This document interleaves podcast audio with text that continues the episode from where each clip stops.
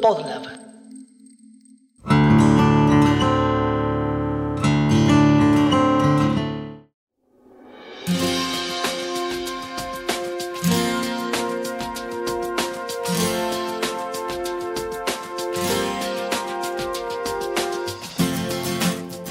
Les que escucharon este podcast anteriormente o lo vienen escuchando o lo siguen saben que yo digo que lo hago para que tratemos siempre de escuchar música lo más libremente que podamos.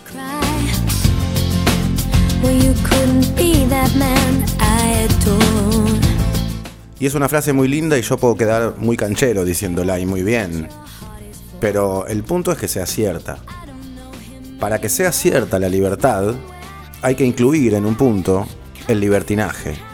O en todo caso la parte de la libertad que no es políticamente correcta.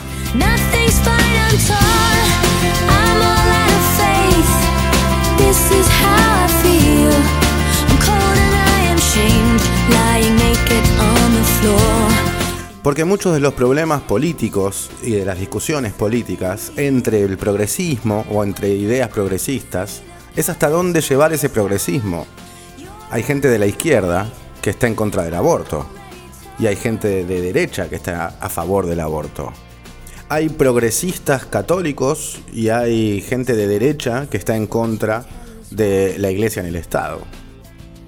Entonces, el punto con la libertad, no para hablar de política, pero para hablar de libertad, es ¿qué quiere decir ser libres?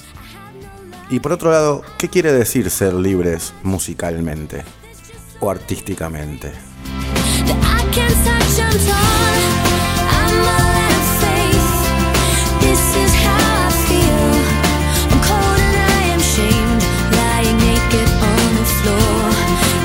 Si sos chef, es muy posible que en tu libertad, en algún momento digas, voy a hacer una milanesa con papas fritas. Si sos diseñador o diseñadora de indumentaria, es muy posible que digas, bueno, para ir a ese lugar, lo mejor es una remera negra o un vestido negro. Nada más, sin nada, solo eso. Y además decir que algo es simple u obvio tiene que ver con el contexto. Porque muchas veces, 30 o 40 años después, cosas que fueron simples u obvias pasan a ser vanguardia, simplemente porque cambió el contexto.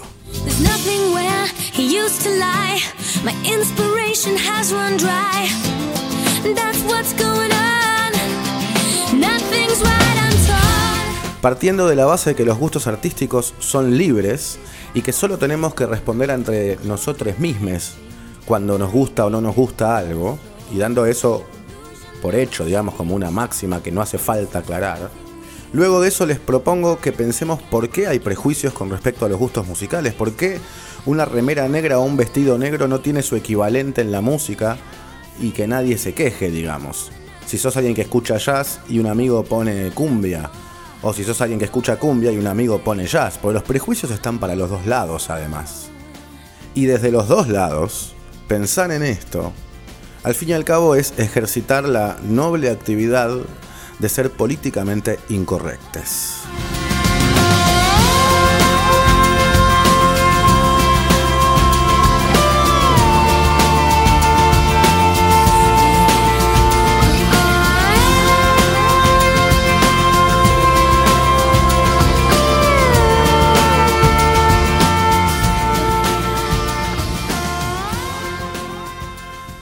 Para empezar, estaría bueno que pensemos dónde estamos parados. Porque los prejuicios tienen que ver con dónde uno está parado o dónde una está parada, digamos. O sea, un prejuicio musical con respecto, por ejemplo, para dar solo un ejemplo, al pop eh, superficial o a la cumbia, lo va a tener alguien que, digamos, se tiene considerada a sí mismo en un lugar quizás más intelectual, por decir de alguna manera, creo que se entiende lo que quiero decir, a sí mismo, ¿no?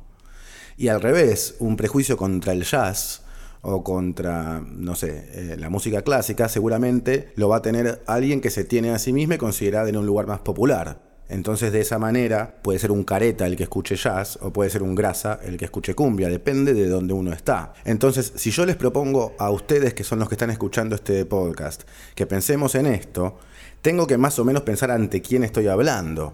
Y más o menos sé que el público que escucha este podcast es más o menos la gente que piensa como yo, que tiene una idea similar o acercada artística a la que tengo yo. Que digamos, soy músico y pienso en música y a veces traigo cosas del pensamiento, de la filosofía, de la psicología, esto, lo otro, lo que ustedes ya saben. Entonces el prejuicio de este lado, al menos me hago cargo de mí mismo, puede estar, si es que existe, valga la redundancia, de este lado ante otro lado, hipotéticamente hablando. Creo que se entiende lo que digo. Lo aclaro todo esto porque es muy importante para poder hablar de prejuicios que ubiquemos en contexto dónde estamos. Y desde ahí vamos a poder realmente hablar del tema. Si no, va a ser el prejuicio sobre el prejuicio o hablar del prejuicio dentro del prejuicio y no tiene absolutamente ningún sentido. Aclarado esto, empecemos. Lo que me voy a divertir poniendo música en este episodio, ni les cuento.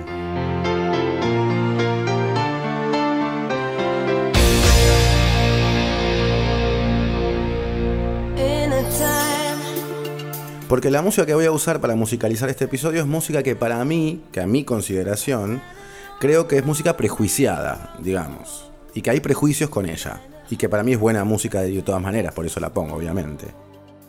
Pero no voy a poner jazz o música clásica en este episodio pensando en el prejuicio que puede tener alguien con el jazz o con la música clásica, porque sería ponerme en un lugar que no es el mío. Además pienso que igual los conceptos se pueden aplicar. Por eso es que voy a musicalizar este episodio con música que creo yo que es prejuiciada por el extracto de gente que me escucha, pero no por mí.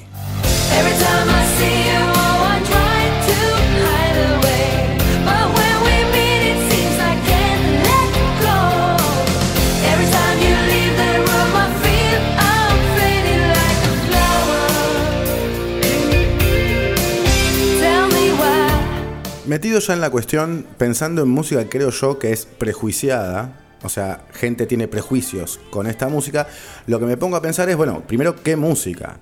Y ahí pienso de vuelta lo que dije antes, con toda la música eventualmente puede haber prejuicios porque en el fondo son prejuicios sociales o culturales, el prejuicio que puede tener, como dije antes, una persona que se entiende a sí misma como popular, con algo, digamos, erudito o, o elitista, si se quiere, es tan igual de prejuicio como el prejuicio que tiene alguien que se cree intelectual y que tiene un prejuicio con quizás algo muy simple o grasa.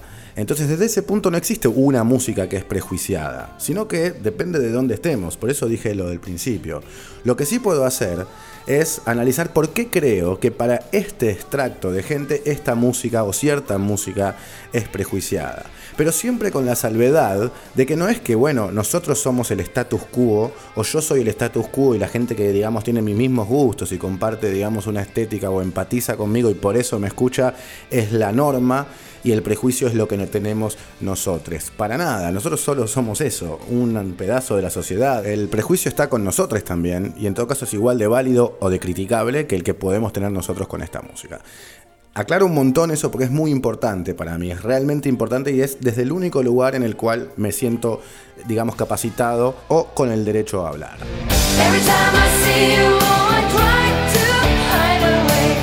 Entonces, analizando ahora sí ¿Por qué hay prejuicio, por ejemplo, con Roxette o por ejemplo con el tema que puse al principio, así muy popero, muy noventoso?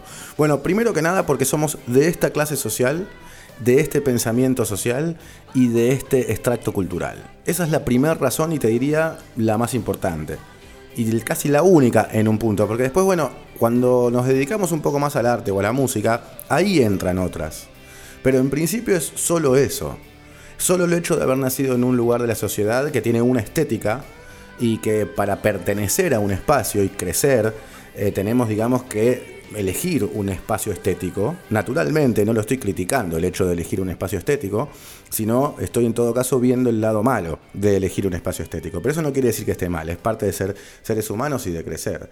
El punto es que a medida que vamos creciendo, vamos encontrando problemas o dilemas con respecto a eso, porque eventualmente nos puede pasar algo digamos, emocional, por decirlo de alguna manera, con algo que pertenece a otro espacio estético.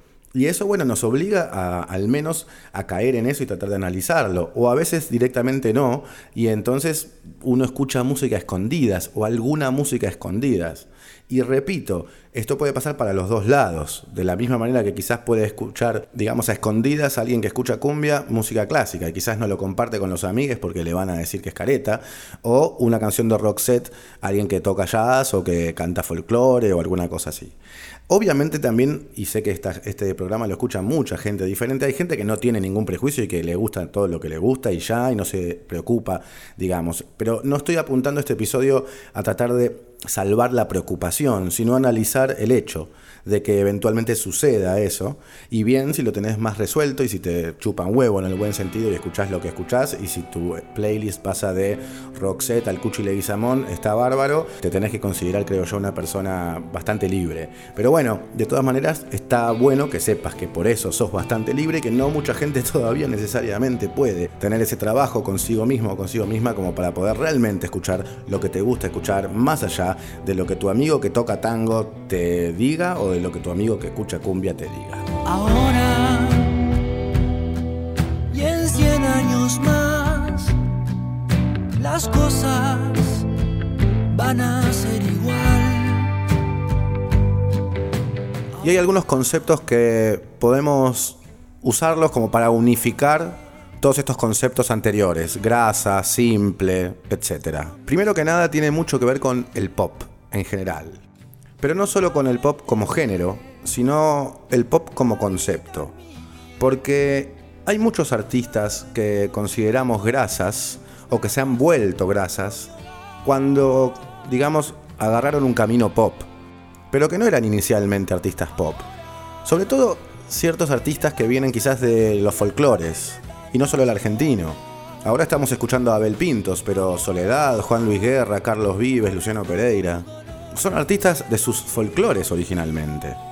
Entonces partamos de la base de que hay algunos de estos artistas que para mí son grandes artistas, para mí y para mucha gente son grandes artistas, simplemente que, digamos, el camino que han elegido tomar en sus carreras, o a veces, lamentablemente, el que los han hecho tomar, son los que los pusieron en un lugar polémico, criticable, o para ser más suaves y más benevolentes, fuera de la salsa que los mantenía con cierta nobleza artística y los puso en un lugar en el cual seguramente ganaron mucho más guita, mucho más dinero, mucho más plata, pero eventualmente esa cuestión artística que tenían originalmente, ese germen que los había hecho artistas populares, quizás se perdió o al menos está un poquito más oculto.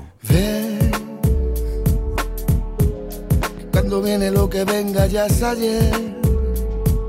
que con los tiempos no se juega Alejandro Sanz también es un ejemplo de esto que acabo de nombrar. Yo ya lo había nombrado y lo había rescatado Alejandro Sanz en el episodio que hablé de sesionistas, porque bueno, Alejandro Sanz era sesionista originalmente hasta que lo descubrieron, entre comillas. Y bueno, después hizo una carrera pop, pero él era cantante de bulerías originalmente. Entonces, por más de que se vuelva pop, la consistencia artística original va a seguir presente. Podemos verla más, verla menos, o decidir que nos gusta más o que nos gusta menos por el hecho de que la esté ocultando más o la esté ocultando menos, pero no va a dejar de existir. Y está bueno también darse cuenta que a pesar de que quizás algunos artistas hayan tomado un camino que no nos gusta tanto, o que hubiésemos preferido, en mi caso igual, que hubiesen mantenido lo que tenían originalmente y hubiesen desarrollado eso, decía, está bueno poder ver esa génesis artística, inclusive en lo que está haciendo que no nos gusta tanto.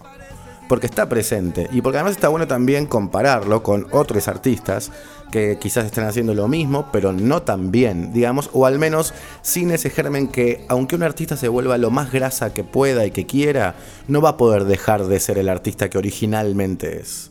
Porque hay algo que hasta el más grasa de todos no puede evitar ser, sí mismo o sí misma. Déjame entrar en tu mirada, quiero llegar hasta tu alma, deja quedarme entre tus besos, saber lo que llevas por dentro.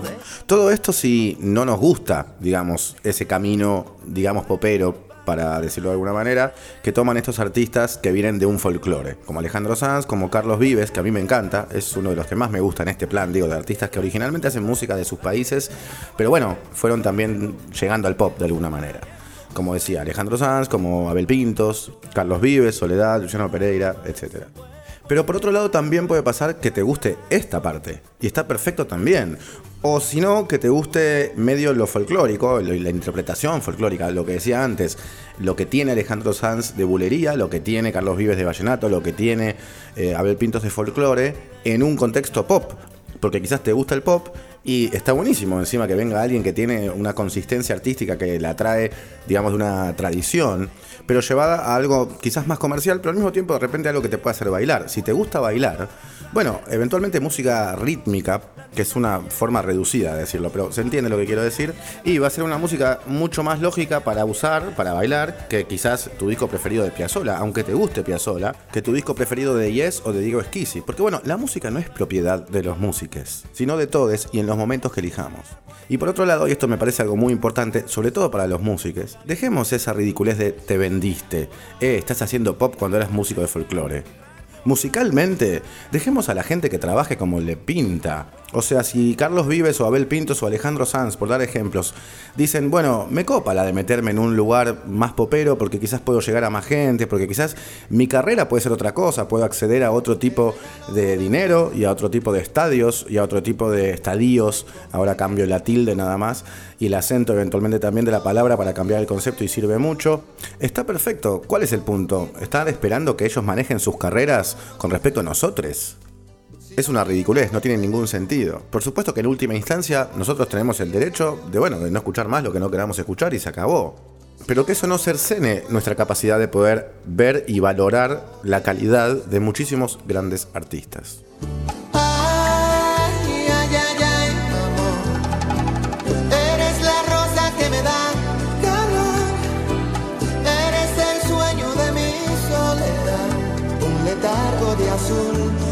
Qué temazo este de Juan Luis Guerra, un temazo, la verdad. Y esto va para los músicos o las músicas. ¿Cuántas veces te pasó, cuántas personas conociste que la ayudaban por dos mangos y se llenaban la boca hablando de música elevada y de repente la pegaron con alguno de estos comerciales, entre comillas, y cambiaron su idea y de repente ahora valoran toda la industria musical? O sea, no seamos caretas. Y además esto lo podemos aplicar a otras profesiones. Quizás vos que estás escuchando esto no sos música ni músico, pero sos, no sé, abogado o abogada y estudiaste abogacía quizás para defender algo que vos creías que tenía sentido, nobleza social o algo así, y decís jamás trabajaría para tal empresa de abogados o para tal buffet de abogados o como se llame. Y de repente cuando tenés 45, 50 años decís, bueno, voy a trabajar ahí porque necesito pagar las cuentas o porque en realidad puedo trabajar, cambiar el sistema desde adentro o por cualquier otra razón que eventualmente te hace cambiar de percepción sobre esto. Bueno, con la música pasa lo mismo, a los músicos les pasa lo mismo y eventualmente también en algún momento pueden decir, che, voy a hacer un disco con este productor que es recontra mainstream. Bueno, porque quizás quieren buscar cosas en sus carreras y está perfecto y ya, no tienen por qué darle una explicación y menos a nosotros. Vas porque yo quiero que te vayas.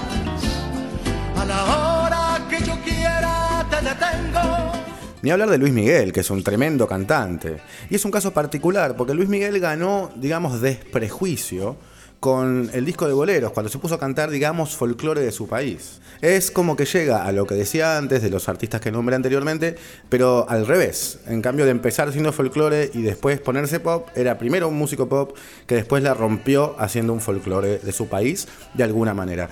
Lo cual también hace que nos demos cuenta lo importante que es también entender el contexto de la música y el prejuicio que puede haber alrededor de él, del contexto, digo. Porque una buena producción o un buen arreglo puede hacer que un artista realmente tenga un disco que no dé para ser prejuiciado, digamos por ejemplo con Luis Miguel en este caso. Y después hay casos que son al revés, como por ejemplo los primeros discos de Silvio Rodríguez, que para mí están arreglados feo o a mí no me gusta, y prefiero escuchar al mismo artista, que me parece increíble por supuesto, cantando las mismas canciones acompañado solo por su guitarra y ya, porque los arreglos me juegan en contra. En el caso de Luis Miguel creo que, más allá de mi gusto personal, los arreglos, la producción, toda esa parte le jugó a favor. A favor con respecto a los prejuicios. Su música es lo que él quiere hacer y ya.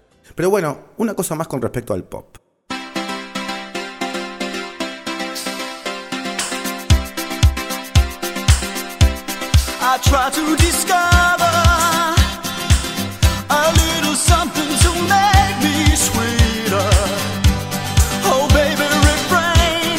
Como mencioné en un episodio que se llama Sin Antipop hace unas temporadas, el pop como que carga con un prejuicio que para mí es muy injusto. Y que no solo es muy injusto, sino que habría que darlo vuelta, habría que reformular 180 grados. Y es un prejuicio como de liviandad, de superficialidad o cierta cuestión como de poco compromiso con la denuncia que venía del rock, digamos, o que tienen los folclores que también denuncian la pobreza o los momentos malos, etc. Y el pop se lo tilda como de, bueno, liviano en ese aspecto. Pero en realidad el pop es una música de soltura y de desprejuicio y de liberación sexual en un momento en el cual históricamente y socialmente era necesario eso, y sigue siendo necesario, obviamente. Y es un movimiento que hizo el pop, como lo mencioné antes. Y yo creo que carga con un prejuicio por eso de la música elevada, digamos, que no solo no debería cargar, sino que debería, como dije antes, ser valorado de esa manera. Realmente hay un progresismo estético que lo trae el pop y que si pensamos en el tango, en el folclore, en el jazz o en la música clásica, por decir músicas que no gozan de tanto prejuicio en general, y siempre es en general y en un extracto de gente, si pensamos en esas músicas, son muy conservadoras, el rock incluido, muy conservadoras con respecto a las nuevas maneras de entender, por ejemplo, la sexualidad, y no es una pavada si es la sexualidad, es algo muy importante. Solo que el pop, en cambio de quejarse por quizás no tener el espacio social que debería tener, lo hace divirtiéndose, lo hace bailando. Y eso la hace cargar con un prejuicio. Me parece malísimo, por un lado. Y por otro lado hay un análisis musical que tiene que ver con el lead sheet. El lead sheet para los que no son músicos es bueno, la melodía y la armonía, digamos, la música en su estado más puro. A mí me gusta mucho más esta canción en su versión acústica. Hay una versión acústica de Erasure de esta canción que yo la escucho seguido. Y esta versión, que es más bailable, quizás la escucho menos o no pega tanto con mi onda. Pero bueno, porque me gusta la composición, por ejemplo, de esta canción, como un ejemplo de otras canciones que son, digamos, canciones muy pop y pueden tener un prejuicio sobre ellas. La melodía de esta canción, cómo está trabajada, las partes, la parte A, la parte B y la parte C, eh, cómo va subiendo la melodía hasta llegar al estribillo bien arriba en el registro, más allá del intérprete, en el registro compositivo, y cómo está trabajado todo eso, para mí es casi una clase de cómo componer una canción. Esta canción estoy hablando, ¿eh? no una canción de los Beatles, esta. Y de esa manera, quizás este es un ejemplo para mí muy grandilocuente, pero de esa manera pasa con muchas otras canciones que son de géneros que son prejuiciados.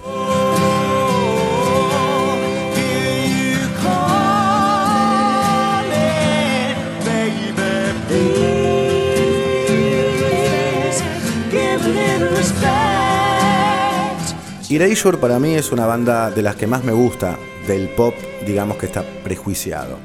Que, repito, yo no tengo ningún prejuicio con poner Erasure, con que me guste Erasure y canto estas canciones cuando quiero divertirme, quiero jugar a cantar estas canciones, vale la redundancia. De la misma manera me pasa con Roxette, de la misma manera me pasa con Tears for Fears, de la misma manera me pasa con otras músicas que pueden estar dentro de un prejuicio en algún punto. Pero bueno, saliendo del prejuicio pop, que es como lo que toqué hasta ahora, por un lado eh, hablando de Erasure, Roxette y bueno, todo eso, y por otro lado hablando de estos músicos quizás o músicas de folclore que después pasan a pop para tratar de llegar a otros aspectos, hay prejuicios en otros géneros y por otras razones, como por ejemplo en este tipo de música.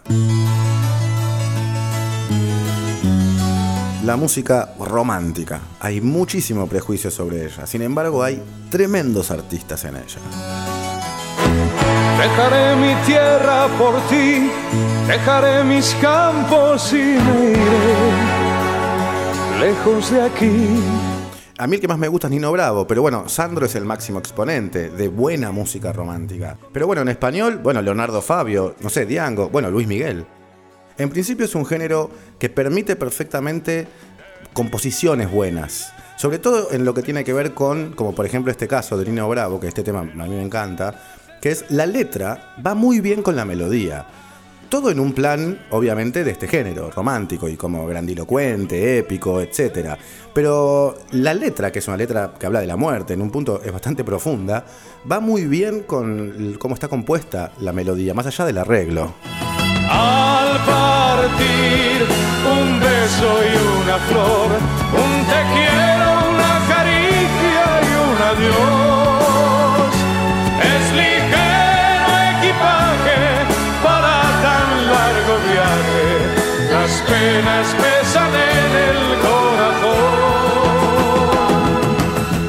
El espacio para la composición me parece de lo más interesante que tiene la música romántica. Me guste o no me guste eh, uno u otro compositor o compositora, obviamente.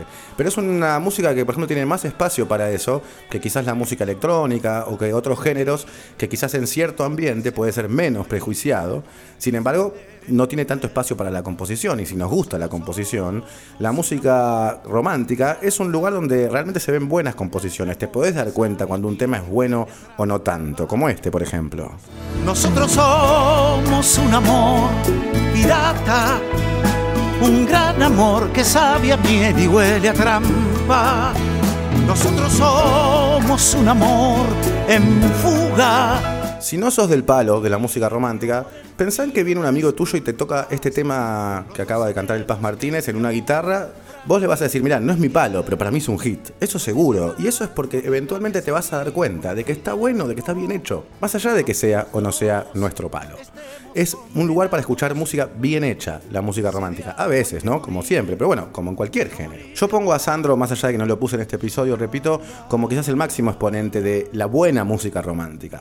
Pero bueno, Nino Bravo a mí me gusta un poco más porque, mm, no sé, a mí me gusta un poco más. Y traje al Paz Martínez porque me parece también un gran compositor de canciones. Hay muchas canciones que conocemos y que las podemos llegar a cantar o a tararear y son del Paz Martínez. También para hablar de gente que no necesariamente hablé en otros episodios del Musicópata. Pero cuando vamos a la música romántica en inglés, que también tiene este componente de composición, hay grandes canciones románticas en inglés, además, sobre todo en Estados Unidos, hay tremendos y sobre todo tremendas intérpretes de música romántica en inglés.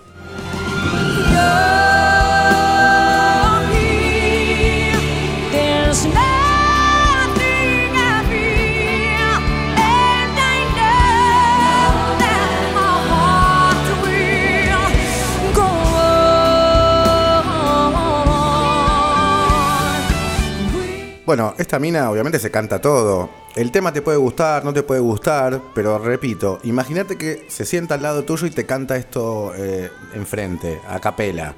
Y te vuela la peluca, y está bien, porque se canta todo. Entonces es un género que también permite, eh, digamos, apreciar grandes intérpretes, grandes cantantes y grandes músicos, pero sobre todo grandes cantantes.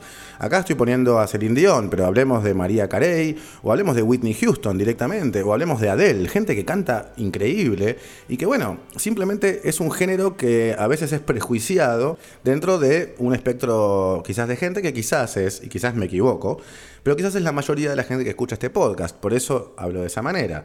Pero realmente entre las composiciones y la capacidad interpretativa de muchos de los artistas de música romántica me parece un género a rescatar y me parece que hay un montón de cosas interesantes para poder escuchar en este tipo de música.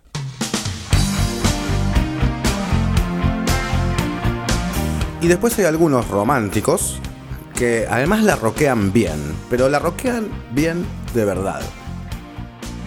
Bueno, como Cristian Castro. Todos mis respetos para Cristian Castro. Tal vez te olvides de mí, tal vez me olvide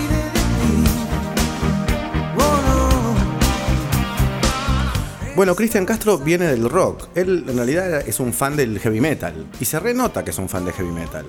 Y esa parte, y se escuchan los arreglos además, la viola de este tema, la viola de azul, las violas de Cristian Castro. Ha participado en este podcast una violera de Cristian Castro hasta hace un tiempo, en un capítulo en la primera temporada, contándonos un poco de qué se trataba. Pero bueno, están tremendas las violas. Y los temas aparte están re bien armados.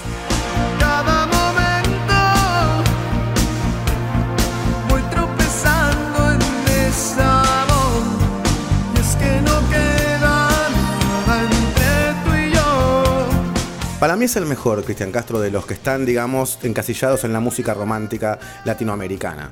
Primero porque es el más rockero, pero además están muy bien las canciones en general. Están muy bien compuestas, están bien producidas, están bien hechas. Tiene un montón de cosas para defenderlo, entre comillas, a nivel laboral, más allá de que te pueda gustar porque sí. No podrás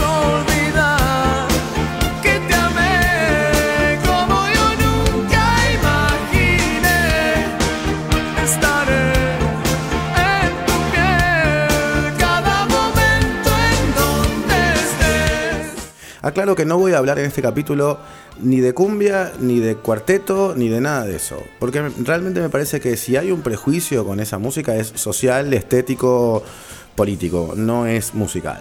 O sea, defender musicalmente a Gilda o a Rodrigo me parece innecesario. Te guste o no te guste lo que hagan, por supuesto, pero que son artistas súper, súper válidos y realmente muy importantes en muchos aspectos, no tiene ninguna discusión y es una pavada pensarlo de esa manera. Y eventualmente también puede pasar eso con los Palmeras, con Leo Mattioli, con cualquier artista que más allá de sus letras o de lo que tenga que ver con la estética de cada género, desde el punto de vista del prejuicio con la música, no es necesario hacer ningún tipo de aclaración y mucho menos defenderlos de algo.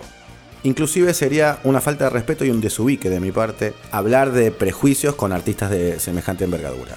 Y en caso de que sea musical el prejuicio con estos géneros, es importantísimo darse cuenta que no tiene que ver en realidad con el género. Si hay un prejuicio con la cumbia, quizás tiene que ver con una parte social que no te parece bien, porque bueno, que eso, hay cumbias que hablan de salir a afanar. Y bueno, lo puedo llegar a entender en algún punto, pero eso primero es social. Y segundo, no es necesariamente la cumbia, es una parte de la cumbia, como una parte del rock te puede parecer muy chota, como existen tangos que hablan de asesinar mujeres. Entonces, no por eso vamos a tener un prejuicio con el tango. Bueno, tampoco entonces tengamos un prejuicio con la cumbia. Realmente me parece grave cuando he escuchado, no, yo cumbia, no, viste, como con una especie de altanería, cuando realmente no tiene que ver con el género cumbia. El género cumbia es un género folclórico latinoamericano que eventualmente fue pegándose. Nosotros tenemos nuestra versión, te puede gustar más o menos como te puede gustar más o menos la murga argentina. Seguramente es más linda la uruguaya o a mí me gusta más. Pero es solo eso. Y si hay prejuicios con estos géneros, para mí es un prejuicio eventualmente clasista y hasta puede llegar a ser racista, habría que ver. Porque no tiene que ver con la música y son géneros que tienen un montón de artistas súper válidos, más allá de que hayan algunos artistas, como en todos los géneros, que dicen pavadas o que cantan cosas que eventualmente no están buenas.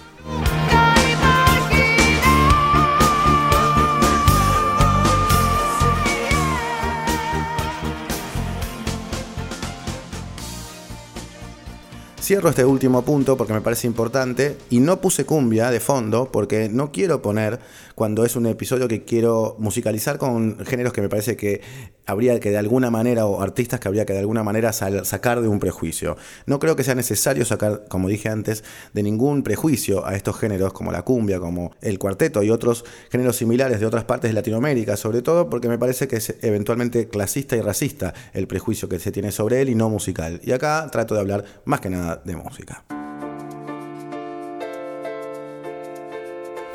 Para ir terminando este episodio que se hace un poco largo, pero me parece que lo vale.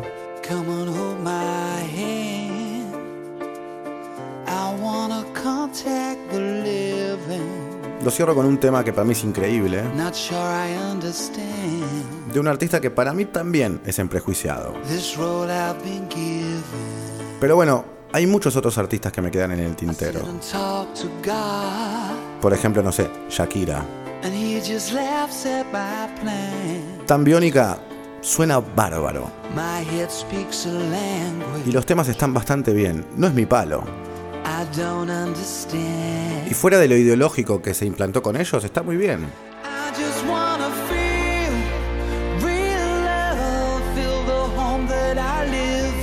Ricky Martin tiene cosas que están súper bien. Sia, Imagine Dragons, todo el pop yankee desde Beyoncé pasando por Britney. De varios géneros y por diferentes razones, eh, artistas que me parece que, digamos, cargan con prejuicios eventualmente. Algunos más y algunos menos. Los que nos dedicamos a la música, en general, cuando vamos creciendo, sobre todo, se nos van cayendo los prejuicios. Por lo que dije antes, porque vemos cómo se labura y eso cambia un poco la percepción de todo. Eventualmente, si no sos música o músico, también pasa porque vas creciendo nada más. Y porque también vas dándote cuenta de que de repente, si te gusta tal cosa, te gusta tal cosa y a la mierda. Y que te vengan a decir lo que te vengan a decir. Desde careta o grasa o cualquier cosa. Pero bueno, no estoy hablando de tu prejuicio, ni del prejuicio de tu amigo, ni del mío, ni de, no sé, del músico que toca con vos o la música que toca con vos, sino de lo que me parece a mí que sucede en un espectro de gente con algunos tipos de géneros y algunos tipos de música. Robbie Williams me parece un tremendo artista. Obvio que hago un ejercicio de abstracción, porque bueno, yo no, no curto, digamos, el plan, no soy popero particularmente y mucho menos voy a un boliche a bailar. Pero bueno, esa abstracción me hace también disfrutar a ACDC porque no soy alguien que esté yendo a hacer pogo, o a Iron Maiden y no soy satánico o satanista. Es lo mismo. Después, además, bueno, no es la música que hago yo cuando yo hago música. Pero bueno, yo no soy el centro ni de la música ni de nada. Entonces, bueno, mi gusto es mi gusto, lo que yo compongo es lo que yo compongo. Ahora, analizar la buena música es otra cosa. Y está bueno que podamos tener la capacidad de hacer eso. Porque bueno, si vengo hablando de ser más libres, bueno, qué más libertad que escuchar la música que tenemos ganas de escuchar.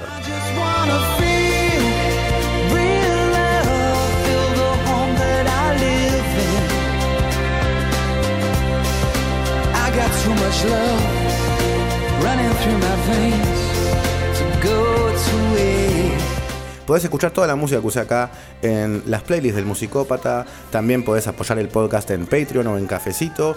Y también tenés que ir a comprar tus instrumentos y tus accesorios a Casa Libertela, www.casalibertela.com.ar. Para finalizar, escuchá la música que quieras, siempre. Y anda a ver en vivo la música que quieras. No seas prejuicioso o prejuiciosa nomás. Y trata de entender la música y el arte como un abanico de cosas que podés agarrar un pedacito de la que tenés ganas y cualquiera puede agarrar el pedacito que le pinta. Y ya, de eso se trata y eso es la verdadera libertad. Chao.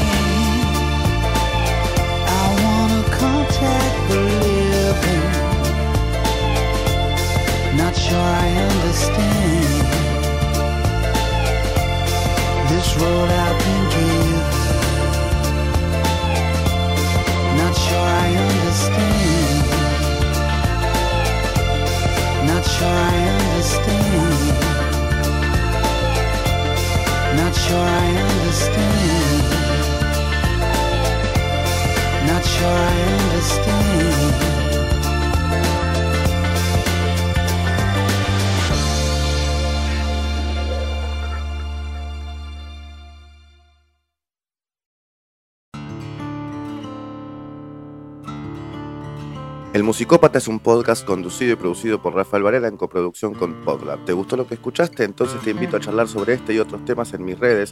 Me encontrás como arroba Raf Varela con dos Fs en Instagram. Y si te gustan los podcasts, te recomiendo que sigas a arroba Podlab Media. Ahí vas a poder entrar y enterarte de las novedades de este y de muchos otros podcasts.